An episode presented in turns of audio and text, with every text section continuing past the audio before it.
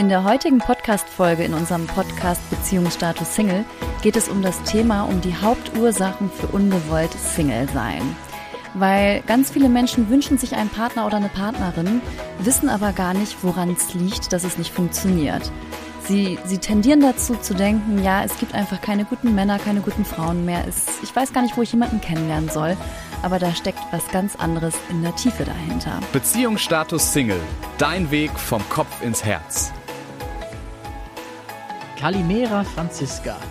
Wie geht oh, es dir? Was ist das denn jetzt für eine Sprache? Die kenne ich noch gar nicht. Das ist Griechisch, habe ich aus meinem letzten Urlaub auf Rhodos mitgenommen ich bin ja gerade so fleißig dabei, zumindest das Begrüßen auf den jeweiligen Sprachen in den Ländern zu lernen, wo ich dann auch Urlaub mache.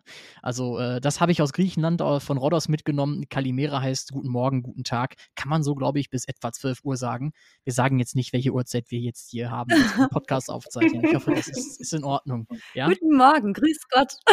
grüß Gott, Servus, ist auch schön. Sei es drum. Hast du heute schon meditiert? Oder machst du das überhaupt? Nee, heute nicht, aber gestern in der Tat. Sehr löblich. Also ich äh, versuche das im Moment so eigentlich jeden Tag 10 bis 15 Minuten als Ritual einzubauen. Gelingt mir so, naja, könnte besser sein. Und deswegen habe ich heute mit dir hier eine Expertin am Start. Und zwar eine, ja, äh, Hypnose-Expertin, ein Hypnose-Coach. Stella Schuldner ist bei uns. Grüß dich, Stella. Schön, dass du bei uns bist. Hi. Hallo, ihr zwei. Vielen Dank. Ja, willkommen Stella. Wie schön, dass wir endlich eine Folge zusammen aufnehmen. Wir sind schon so lange verbunden auf Instagram und ja, nicht nur, dass wir die Folge aufnehmen, sondern wir durften jetzt auch schon live zusammen machen. Total toll. Und ich beobachte deinen Account schon länger. Und was ich so schön finde, ist, dass du aus einer Ecke kommst, aus der ich nicht komme, mit der Hypnose. Ne? Du bist ja auch also vom Background her Psychologin, mhm. äh, so dass wir das mal nutzen können, gemeinsam hier auf äh, die Themen zu gucken, weil das Thema des Tages heute ist ja die Hauptursachen. Also da haben wir sechs rausgesucht oder du hast sechs rausgesucht. Die Hauptursachen fürs ungewollt Single sein. Und da können wir heute, glaube ich, einiges lernen. Selbst ich werde wahrscheinlich einiges lernen, weil ich bin ja kein gelernter Psychologe. Und ich muss gleich nochmal jetzt kurz klarstellen, ich habe gerade so viel von Meditation gesprochen. Ähm, das ist ein Thema, was du auch machst. Ne? Ähm, ich habe mit Hypnose noch nicht so viele Berührungspunkte gehabt, deswegen habe ich darüber jetzt den Einstieg gewählt mhm. und fand das ganz passend. Vielleicht hast du ja da noch so das ein oder andere, was jetzt Hypnose angeht, auch an Infos für mich, damit ich da mal so ein bisschen klare Sicht bekomme. Denn ich muss ehrlich gestehen, bisher habe ich mit Hypnose nur so viel zu tun gehabt, dass ich gehört habe, man kann das machen, um sich das Rauchen abzugewöhnen. Mhm. Das stimmt, das machen auch einige. Ja, also die Hypnose ist, wie du, also die Meditation und die Hypnose unterscheiden sich eigentlich kaum. Der Zustand, dieser trance-ähnliche Zustand ist ziemlich gleich. Und ich, wenn Menschen mich fragen, wie ist das, dann sage ich auch immer, das ist wie meditieren. Und wer schon meditiert hat, weiß dann, ah, okay, ich bin dann nicht komplett irgendwo und schlafe, sondern ich bin da schon bei Bewusstsein. Und genau so ist es eben auch. Der Unterschied, wenn ich mit Menschen arbeite, ist eben, dass ich sie da durchleite. Also es ist eigentlich wie eine geführte Meditation, die sehr spezifisch auf deine, ich sag mal, Probleme in Anführungsstrichen äh, aus ist. Ja, also das heißt, wir versuchen dann uns an Dinge zu erinnern aus deinem Leben und da bestimmte Emotionen zu bearbeiten. Und die meisten, die meditieren, die versuchen sich entweder auf gar nichts zu konzentrieren oder die machen eine geführte Meditation, wo ihnen eben gesagt wird, was sie sich vorstellen sollen. Und das ist eben bei der Hypnose anders. Also es gibt ja auch sogenannte Showhypnose zum Beispiel, sowas mache ich gar mhm. nicht, damit war ich auch noch nie in Berührung. Und ob das funktioniert, dass man jetzt jemandem sagen kann, du bist ein Hund oder so, das mag ich zu bezweifeln. Ich, also ich habe es auch noch nie erlebt oder gesehen. Also ich nutze das wirklich eher sehr therapeutisch und auch sehr heilsam, um mit Menschen eben an ihren Themen zu arbeiten. Jetzt sagtest du gerade schon Hund. Ich muss das mal kurz einmal reinbringen, weil ihr beide habt da in der Richtung was gemeinsam, Franziska und du. Mhm. Klärt mal bitte auf, was ist da los? Ja, wir haben den tollsten Vierbeiner zu Hause. Wir haben beide einen Beagle-Mix. Also das ist irgendwie noch eine weitere Parallele, weil was wir eben noch gar nicht erzählt haben, auf welche Probleme sich Stella spezialisiert hat, weil sie hilft Frauen, die Single sind, in Partnerschaft zu kommen. Ne? Also da sind wir parallel am selben Thema dran. Ich bin zwar nicht spezialisiert auf Frauen, sondern mhm. allgemein, aber das ist auch ihr Steckenpferd. Also hier haben wir enorme Expertenpower gerade. Und liebe Stella, erzähl doch mal, jeder Vierte in Deutschland lebt in einem Single-Haushalt. Also, dass so viele Singles in Deutschland vorhanden sind. Und es liegt nicht mal daran, dass wir nicht die Gelegenheiten hätten, mit Menschen in Kontakt zu kommen, weil durch die Digitalisierung, durch die heutige Zeit ist es an sich viel leichter, mit Menschen in Kontakt zu kommen, als denn je. Und trotzdem tun sich immer mehr Menschen so schwer damit, dass es also auch mehr Coaches und Experten wie uns beide gibt, die dort unterstützen dürfen. Was ist denn aus der Psychologenperspektive eine der Hauptursachen mit? Wir haben ja insgesamt sechs geplant heute. Ja, also es gibt so viele Ursachen. Ne? Wir haben es im Vorfeld schon besprochen. Wir müssen uns auf irgendwas einigen, dass wir jetzt diese ja. sechs Punkte nehmen. Aber diese sechs Punkte sind wirklich welche, die mir ganz häufig begegnen. Also ja, wie wir schon gesagt haben, ich arbeite mit Frauen, aber viele Punkte treffen einfach auf uns alle Menschen einfach zu und ist eben häufig der Grund, warum wir Single sind oder warum Menschen Single sind.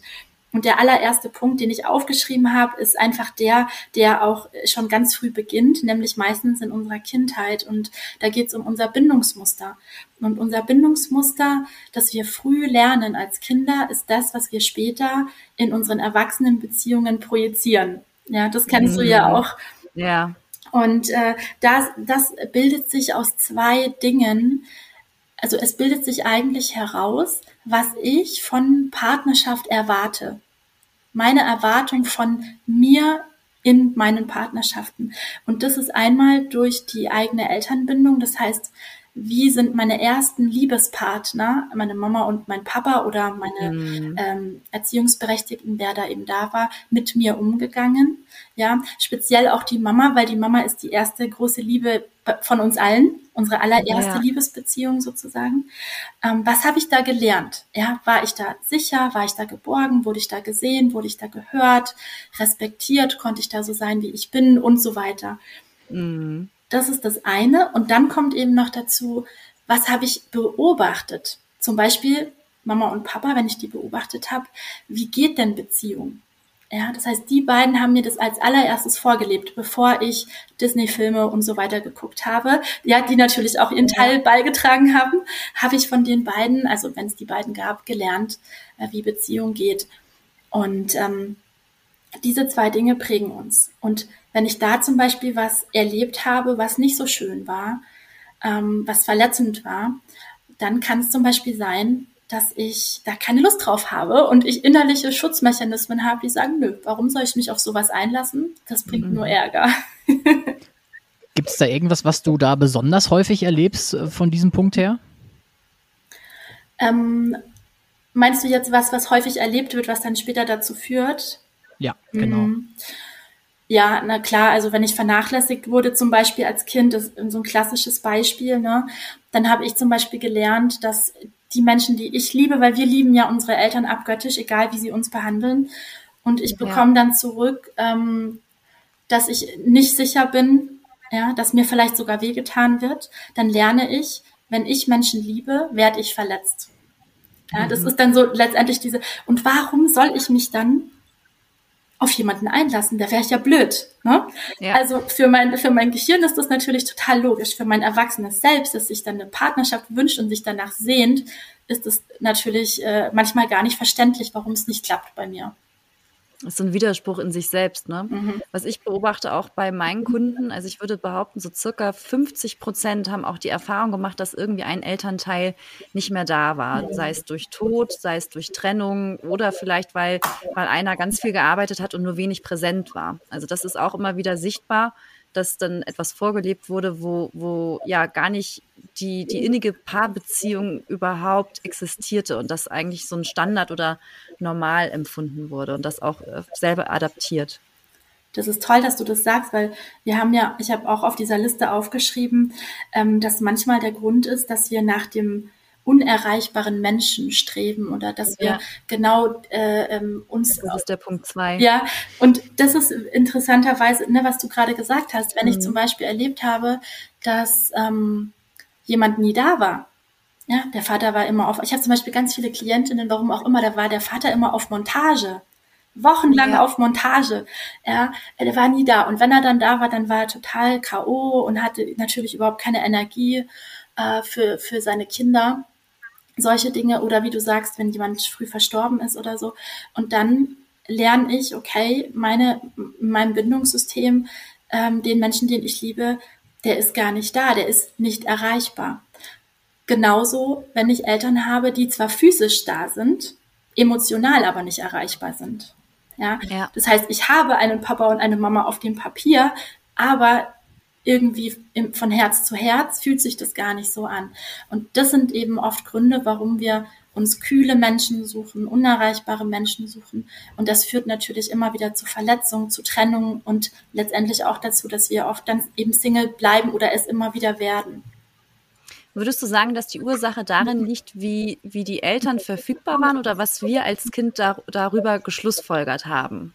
Hm, beides. Da sagst mhm. du einen sehr guten Punkt. Ja. Ähm, häufig ist es natürlich so, dass wir die Dinge, die um uns herum passieren, falsch interpretieren. Das heißt, dass Missverständnisse entstehen. Ähm, zum Beispiel, was ganz oft ist, äh, die Mutter musste weg auf eine Kur oder irgendwas war. Ja. Ne? Und äh, dann kann ich natürlich als kleines Kind, das sind wir nicht zusammen, ich weiß es ja gar nicht, was da los ist. Mir wird es vielleicht auch nicht gesagt. Ja, das habe ich ganz oft äh, mit schon etwas älteren Klientinnen. Da hat man, man hat ja früher den Kindern gar nichts gesagt. Ne? Man, dann hat man die einfach da, ja, war, war die Mutter halt weg oder teilweise mussten die Kinder allein ins Krankenhaus und die Eltern sind mal zum mhm. Besuch gekommen, wochenlang, ne? Ja. Solche Geschichten. Ja. Und in, in meinem kleinen Kinderkopf und Kinderherz ist dann natürlich, macht es am allermeisten Sinn, dass ich sage, mit mir stimmt was nicht. Mhm. Ja, ich bin nicht liebenswert, mit mir stimmt was nicht. Und äh, sonst würde man mich ja nicht alleine lassen. Ne? Ja, da kommen wir auch zu dem dritten Punkt, ne? Also das niedrige Selbstwertgefühl. Ja. Das läuft hier. läuft ja mit einem Schnürchen hier. Ich würde sagen, es ergänzt sich alles ganz wunderbar. Also das ja. ist ja auch das, was man dann häufig bei so Achtsamkeitsübungen merkt, dass man äh, eben halt davon wegkommt zu sagen, ich bin es selber nicht wert, ähm, sondern dass man halt lernen soll, sich selbst wieder wert zu schätzen. Und deswegen ist ja gerade dieses Thema Selbstwertgefühl, glaube ich, ganz, ganz wichtig. Mhm. Was würdest du sagen, wie entsteht ein niedriges Selbstwertgefühl? Ja, also äh, das Thema, also ich glaube, das ist generell ein gesellschaftliches Problem bei uns in der, in der Welt, in der wir leben, weil ähm, ganz viele Menschen haben niedriges Selbstwertgefühl, ja. Männer und Frauen auf, in verschiedener Art und Weise. Ne? Ähm, man hat uns das nicht beigebracht und wir leben in einer wahnsinnig leistungsorientierten, verschönten Welt, in der äh, ja sehr viel ne, männliche Energie, wir hatten vorher kurz drüber gesprochen, das ist mhm. dieses Streben nach äh, diesen ganzen Dingen. Und äh, da wird man schon ganz früh schon sowas ausgesetzt, dass ich mich vergleiche und dass ich mich frage, ob ich in Ordnung bin. Also das ist einmal dieser Gesellschaftsaspekt. Und dann passiert sowas, ne, ist natürlich im Familiensystem auch. Ne? Also ja. wie wir gerade drüber gesprochen haben, manchmal sind es solche Missverständnisse, dass ich mich nicht geliebt fühle, ja, oder ich hatte eine Familie mit vielen Geschwistern und ich kam immer zu kurz oder so, ne, solche Geschichten. Oder halt eben auch wirklich, ähm, dass ich einfach fiese Eltern hatte. Das gibt's leider auch. Ja, es gibt Eltern, die sagen ihren Kindern, dass mit ihnen was nicht stimmt. Jetzt, was vielleicht ganz wichtig ist, wir haben ja jetzt einiges aufgedeckt, so aus der Kindheit auch, mhm. was, was da hochkommt. Eine der wichtigsten Fragen, was ist deine Meinung? Können wir diese Themen angehen und verändern? Das ist nämlich, glaube ich, das Wichtigste. Mhm.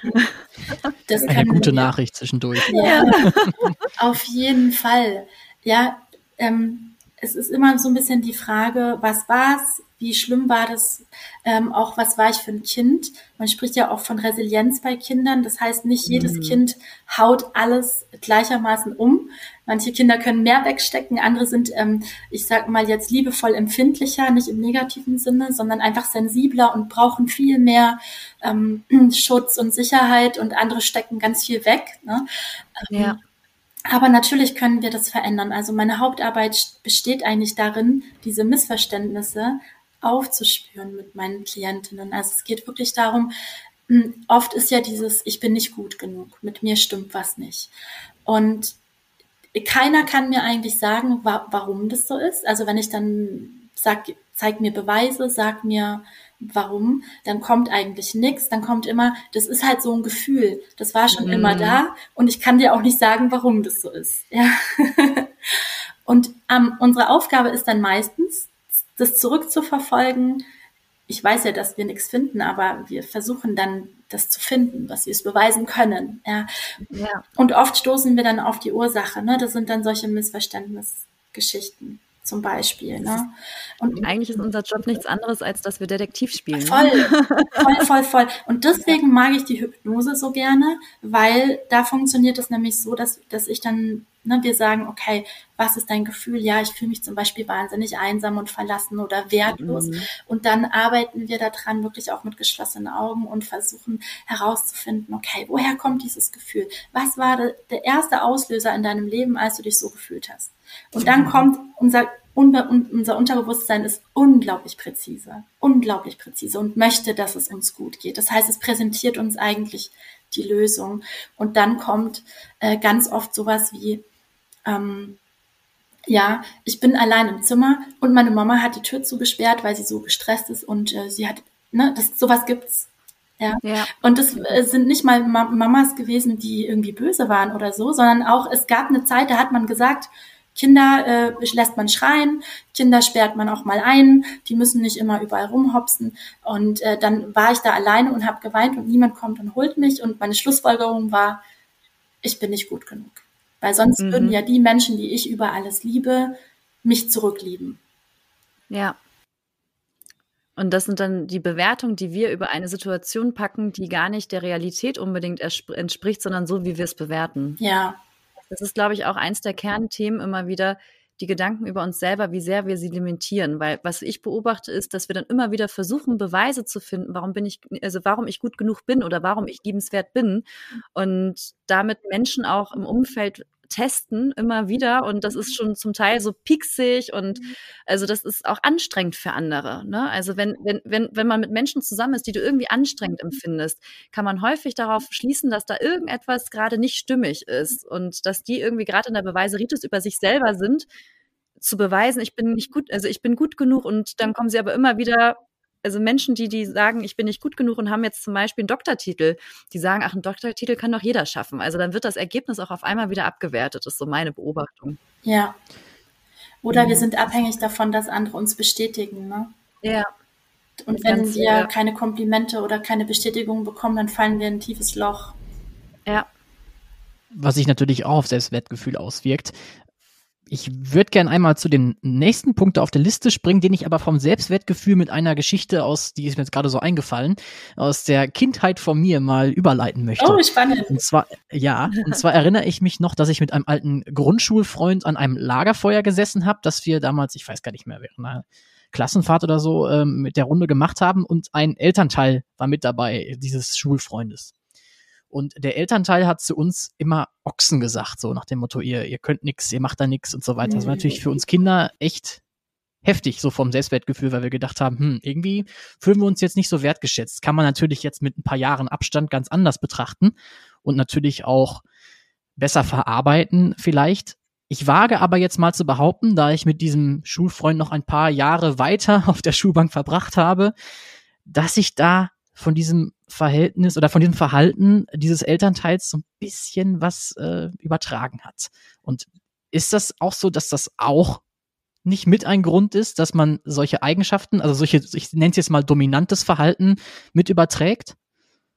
Meinst du, dass man das dann quasi ähm, selber mit anderen macht? Ja, also ja. genau, ein, ein, ein, ein dominantes oder hm. wenn jetzt, keine Ahnung, vielleicht ja auch das Gegenteil davon, ein dominantes oder zu weiches Verhalten. Ja, Absolut. Ich habe ja nur zwei Möglichkeiten, weil als Kind, ich bin natürlich verletzt, wenn meine Eltern mit mir so sprechen. Und ich kann mich dann selber abhärten ne, und sagen, ja, so macht man das. Und dann ähm, lasse ich den Schmerz darüber gar nicht zu. Und das ist dann meistens, wenn ich das dann auch nicht reflektiere und es dann auch so weitergebe.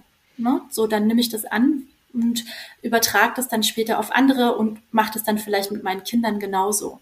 Oder wir versuchen das Gegenteil, ja. ne? das genau nicht zu machen. Genau. Also entweder wir, wir machen es wie die Mutter oder nicht wie die Mutter, ja. je nachdem, was wir über die Mutter denken. Also ja. wolltest du auch gerade sagen, ne? Korrekt, ja, ich hätte es nicht besser sagen können. Ja. Ihr ergänzt euch einfach hervorragend mhm. damit gerade. Also ich finde das äh, sehr erfrischend. Danke. Ähm, und ich fand das, das, also ich fand dieses Beispiel halt insofern passend, dass man halt entweder sich genauso verhält oder eben halt genau das Gegenteil macht. Und ich wage jetzt einfach mal zu behaupten, dass sowas auch ein Grund sein kann, dass man sich halt nicht auf eine Beziehung einlässt. Egal ob Mann oder Frau.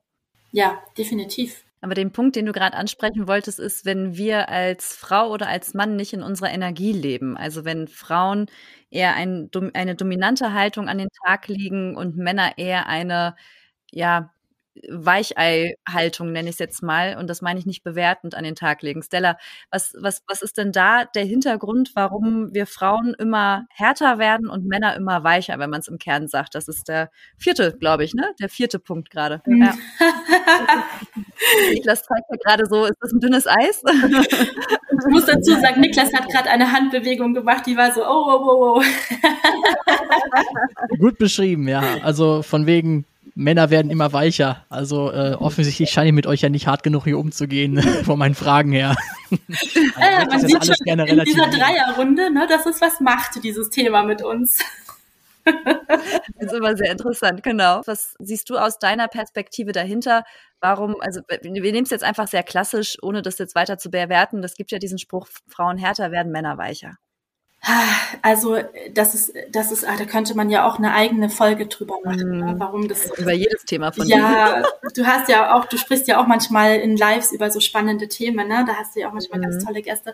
Ähm, also das ist ja auch, wir sind wieder zwei Dinge. Also warum werde ich äh, eher dominant oder eher weicher, hat auch schon viel mit meinem Elternhaus zu tun. Ja, ähm, da sind wir auch wieder bei dem, was Niklas gerade gesagt hat. Wenn ich beobachte ja auch zu Hause meine Eltern jetzt zum, im, ne, wenn beide da sind, dann verknüpfe ich ja erstmal Weiblichkeit mit Mutter und äh, Männlichkeit mit Vater und ich ähm, sehe wie, wie die sind. Und habe ich jetzt zum Beispiel einen total dominanten Vater, der wahnsinnig machtausübend ist, dann mhm. habe ich mhm. zwei Möglichkeiten. Entweder ich sage, ne, das will ich überhaupt nicht. Alles, was mit Männlichkeit und sowas zu tun hat, das lehne ich komplett ab und werde eher weicher. Ja, egal ja. jetzt ob Mann oder Frau. Oder ich nehme das eben an und sage, so gehört das, so macht man das. Ne? Oder mhm. auch wenn ich meine Mutter sehe und ich sehe, oh Gott, die wird da total unterdrückt, dann kann es sein, dass ich sage, nee, also Weiblichkeit, das geht gar nicht, da geht man ja kaputt. Ich werde jetzt da ganz hart und mir soll sowas nie passieren. Ne? So, und dann haben wir natürlich noch die Gesellschaft, die sich ja generell auch verändert. Mhm. Ja, das ist natürlich dieser zweite Aspekt ja, dass wir als Frauen immer stärker werden, dass wir natürlich also von der Sozialisation her immer mehr dürfen, Gott sei Dank, ja, und ähm, da natürlich viel mehr alles so auf Gleichheit und das ist aber auch etwas, was viele verunsichert, Männer und Frauen. Gerade im ja, Dating-Bereich. Ja, weil wir sind ja nicht gleich. Also das ist, dieser Anspruch an Gleichheit ist auch immer wieder so ein Gefängnis. Also weil, weil wir sind einfach nicht gleich. Jeder Mensch ist irgendwie anders. Und also was ich auch beobachte, dass viele Frauen unter so einem innerlichen Druck stehen, ihren Mann stehen zu müssen. Und also äh, gerade erfolgreiche Karrierefrauen, die sind in allen Lebensbereichen super aufgestellt, aber in Partnerschaft kriegen sie es oftmals nicht hin. Und und da passt es halt immer so 1a auf dieses Thema, also dass, dass sie mehr in ihrer männlichen Energie zu Hause sind, ne? strukturiert, Daten, Fakten vor, vor, vor und nicht auf ihr Gefühl hören. Und für Männer, was ich auch beobachte gesellschaftlich, ist es irgendwie auch gefährlich, ihre Männlichkeit äh, voll auszuleben, weil sie werden auch immer mehr abgewertet. Heutzutage ist es schon übergriffig, wenn ein Mann eine Frau anspricht.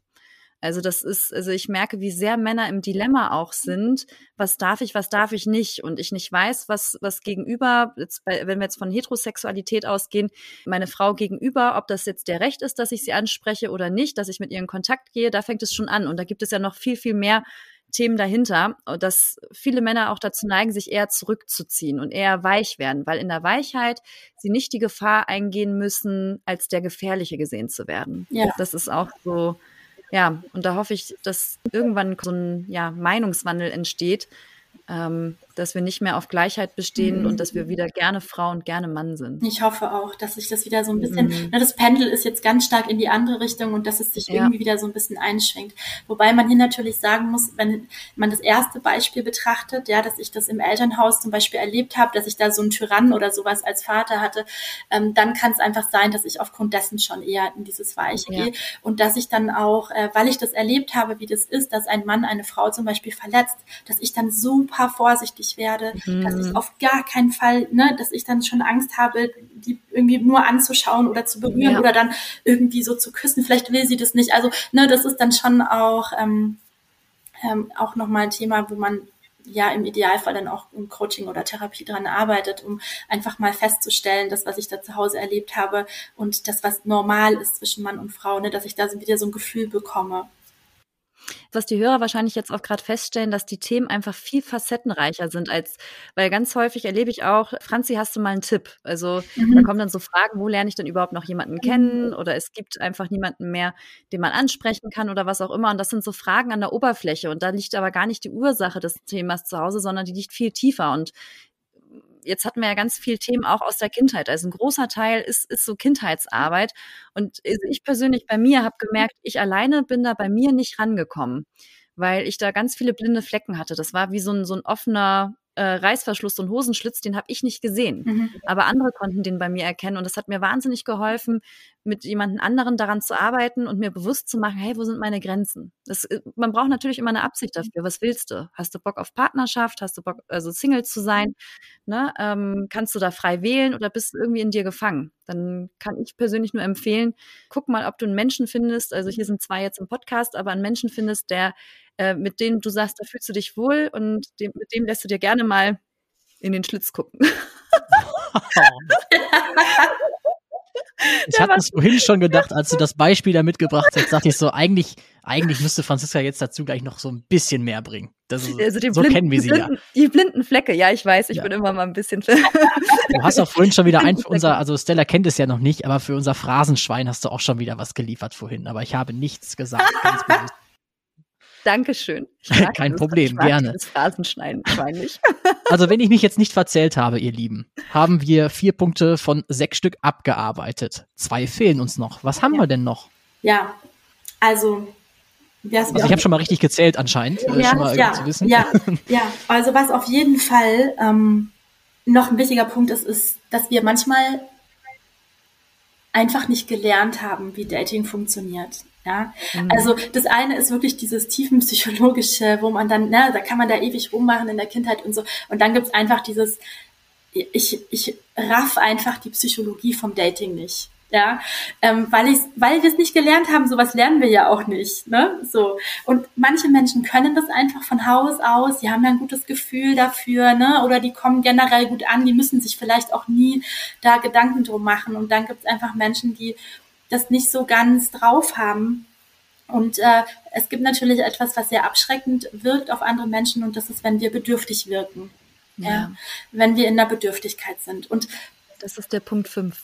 Ja, und das sind dann schon auch manchmal Dinge, ähm, wir wären vielleicht die perfekte Partnerin oder der perfekte Partner für den anderen, aber der andere wird es nie erkennen, weil wir uns so ja, weil wir uns so darstellen oder so preisgeben, dass wir total bedürftig wirken und vielleicht sogar unattraktiv wirken für den anderen. Das tut mir dann manchmal in der Seele weh. Ja. Und wo kommt die Bedürftigkeit her? Oder was kann, also wie kann man sie wandeln? Hm. Also wo kommt es her? Da sind wir tatsächlich schon auch wieder im Bereich von dem, was wir ganz am Anfang besprochen mhm. haben. Weil Bedürftigkeit zeigt sich ja in so Sachen wie Klammern. Ja, das ist dann eher so ein verlustängstlicher Anteil. Oder wenn ich Angst habe, allein zu sein. Ne? Ich habe Angst, alleine zu sein. Das ist, ist auch so ein Thema. Ne? Da muss ich erstmal lernen, mit mir selber wieder klarzukommen. Weil wenn ich Angst habe, allein zu sein und dann ist da plötzlich jemand, dann stürze ich mich natürlich auf die Person und das wirkt natürlich auch nicht unbedingt attraktiv. Und manchmal fallen wir halt auch in dieses Overachieving, ne? dieses ich mache alles für den anderen ja. relativ schnell. Also ich gebe und gebe und gebe, also eigentlich viel zu viel und der andere wird schon fast erdrückt und das ist, passt einfach nicht im Verhältnis, ne? dass man sich denkt, ja, und vor allem auch, wenn ich so viel geben muss, dann wirkt es ja auch beim anderen oft so, also unterbewusst natürlich, dass die Person an sich nicht genug ist, deswegen macht sie so viel. Dann stimmt ja mhm. irgendwas nicht, ja. Und da wird uns aber eigentlich nur gespiegelt, dass wir halt selber glauben, dass wir nicht ausreichen. Deswegen müssen wir ja auch so viel machen und tun. Wir brauchen jemanden, der uns vervollständigt. Ja, genau. Weil wir selber den Gedanken haben, wir wären noch nicht vollständig oder was auch immer. Und das ist so interessant, Bedürftigkeit, das spüren wir alle beim anderen. Ne? Also ist er einfach nur da, weil er gerne da ist oder weil er irgendwas haben will von dir? Ja, das ist ein super Punkt. Ich stelle mir das extrem anstrengend vor. Also du hast es ja gerade als äh, auf Neudeutsch Overachieving äh, beschrieben, aber das muss doch auch dermaßen Kraft saugen aus einem, dass man die ganze Zeit mhm. alles gibt quasi, um den anderen irgendwie gerecht zu werden. Ja. Also da, wie ist das, wenn da jemand so auf dich zukommt und der das, bei dem du das feststellst, wirken die dann auch irgendwie kraftlos oder was sind da so, ich nenne es mal Symptome? Kennst du das, dass du irgendwo in ein Muster fällst, das du nicht ändern kannst, aber es nimmt dir Energie? Ganz bestimmt, ne? ja. Also wir haben das alle irgendwo, aber wir haben keine bessere Coping-Strategie, als das anzuwenden, was wir schon gelernt haben. Und vielleicht habe ich das einfach als Kompensationsstrategie genommen, dass ich irgendwie dachte, okay, wenn ich besonders viel mache oder leiste, viele denken ja auch, Liebe ist gleich Leistung, ne, weil sie es vielleicht irgendwie so übernommen haben, dann ist es zwar total anstrengend, aber ich habe keine Alternative weil ich habe jetzt nicht gelernt, wie das ist, wenn ich einfach nichts mache und mich zurücklehne. Da könnte ja was ganz Schlimmes passieren und ich falle in ein ganz tiefes Loch und weiß ich nicht was. Ne? Also bleibe ich in meinem Hamsterrad und mache und tue. Und natürlich merke ich, dass es mir nicht gut tut, aber ich kann es halt nicht ändern, weil ich nicht weiß, wie es geht sonst beschreibe das auch immer ganz gerne, dass man sich selber so ein Korsett anlegt, dass man irgendwie immer enger macht. Das ist wie Handschellen. Und das ist ein Schutzmechanismus in, oftmals in irgendeiner Art und Weise. Und wir wissen aber gar nicht, wie wir, wie wir dieses Korsett wieder loslassen können oder die Handschellen loslassen können, weil wir ein wenig betriebsblind sind in unserem eigenen System. Ja. Aber dann kommen wir mal zu dem letzten Punkt. Wir haben ja schon fünf Punkte geschafft und wir werden sie auch gleich nochmal zusammenfassen für diejenigen, die jetzt gerade die Übersicht verloren haben. Was ist denn der, der sechste Punkt, der unter anderem dafür sorgt, dass es so viele Menschen gibt, die ungewollt Single sind. Was ist noch so ein, ja, so ein Stolperstein, so eine Grenze? Welchen hast du denn noch? Der zweite, Bindungs- und Verlustangst. Ja. Mhm. ja, das ist natürlich auch ähm, wieder ein tiefenpsychologischer Punkt. Das ist einfach, dass ich zwar mir Partnerschaft wünsche, aber ein Teil von mir hat Angst. Und ich habe einfach Schutzmechanismen. Ich habe Angst vor Bindung. Ich habe Angst vor Nähe. Ja. Mhm. Und das heißt, ich will es zwar und möchte und dann lasse ich mich auch auf jemanden ein, aber dann bekomme ich Panik und merke, oh Gott, äh, der will mir jetzt zu nahe kommen, da muss ich wieder auf Abstand gehen. Ja, und da bin ich, wenn ich das habe, dann bin ich meistens in so halben Beziehungen drin, wo ich nie wirklich all in gehe. Ja, oder ich ähm, lasse mich eben auf Affären ein, zum Beispiel. Das ist ganz beliebt mhm. bei Bindungsangst. Ne? So, oder auf eben unerreichbare Menschen, auf die ich mich einlasse, wo ich einfach weiß, die binden sich gar nicht 100 Prozent. Ja. Dann bin ich in Sicherheit sozusagen. Und die Verlustangst ist, ist ja genau das, was entsteht, wenn ich mich einlasse. Dann habe ich solche Angst, die Person wieder zu verlieren. Also schützt mich die Bindungsangst, dass ich erst gar nicht in die Beziehung komme, weil sonst habe ich ja wieder die Verlustangst. Ja. Oder ich muss so viel klammern und kontrollieren, dass der andere, damit der andere ja nicht geht. Und mit Klammern und Kontrollieren sorgen wir dafür, dass der andere geht. Ja, genau das, ja, das ist auch ein Dilemma. Ja. ja. Und dann bestätigen wir uns wieder unseren Glaubenssatz. Ne? Das ist immer mhm. das, was mhm. dann passiert. Wir merken ja gar nicht, dass wir das selber sozusagen inszeniert haben auf unbewusster Ebene. Und dann kommt am Ende, ich hab's doch gewusst, so ist es immer. Ne? Und alle Männer oder Frauen sind so und so. Und so kreieren wir unsere Wahrheit. Ähm, aber wir sehen die Wahrheit nicht als reine Wahrheit, sondern wir sehen sie durch unsere Brille. Das kann man sich wie so eine Sonnenbrille vorstellen. Wir sehen gar nicht die Realität, weil wir haben irgendwie einen Filter draufgepackt. Und diesen Filter halten wir für die Wahrheit. Und das hat uns einfach echt am Arsch. Ja. Wenn, wenn du ein Ergebnis hast in deinem Leben, was du so nicht haben möchtest. Also manche Filter sind auch sehr nützlich für gewisse Ergebnisse. Ne? Das, das sollte man jetzt auch nicht abstreiten. Aber diese Filter, das ist so eine Erleichterung, wenn du lernst, wie du die absetzen kannst oder wählen kannst. Will ich sie haben oder will ich sie nicht haben? Absolut, ja. Ja, vielen Dank, Stella. Dann, dann werden wir nochmal die sechs Hauptpunkte zusammenfassen. Ich weiß aber nicht mehr, welche Reihenfolge das war. die haben wir ja gerade eh schon so ein bisschen zerstückelt, die Reihenfolge. Ja, also, wir haben ja als letztes Punkt zwei gemacht. Aber das macht ja nichts. ich finde, wir sollten sie trotzdem nochmal nacheinander darstellen. Ja. Also ich habe mir, wie gesagt, sechs Stück notiert, wenn ich meine Sauerklaue jetzt hier auf dem Zettel lesen kann. Das ist einmal natürlich, ich nehme es jetzt mal als erstes, um die Reihenfolge auch wieder zu verändern, Bedürftigkeit, Selbstwertgefühl, Bindungsangst, dominant beziehungsweise zu weich. Das ist das, was ich mir jetzt hier grob notiert habe. Das Bindungssystem, was halt vor allem das Thema mit den Eltern war. Und die Jagd quasi nach dem, ja, Unerreichbaren. Das sind die Punkte, die ich mir hier notiert habe. Ja, Aber korrigiert mich gerne, falls ich was Falsches gesagt habe oder was vergessen habe. Aber ich glaube, ich habe sechs Stück gesagt, oder? Schon wieder das Zählen hier bitte einmal mit. Ich glaube, Bindungs- und Verlustangst hast du nicht erwähnt. Ich bin mir aber nicht sicher. Oh ja, ja, guck mal, weil es Ja. zuletzt kam wahrscheinlich. Deswegen Ja. habe ich das nicht draufgenommen. Ja, das könnte sein. Ja, fasst auf jeden Fall ganz gut zusammen. Und äh, ja, sonst muss man die Folge halt nochmal von vorne hören. Absolut selber mitschreiben.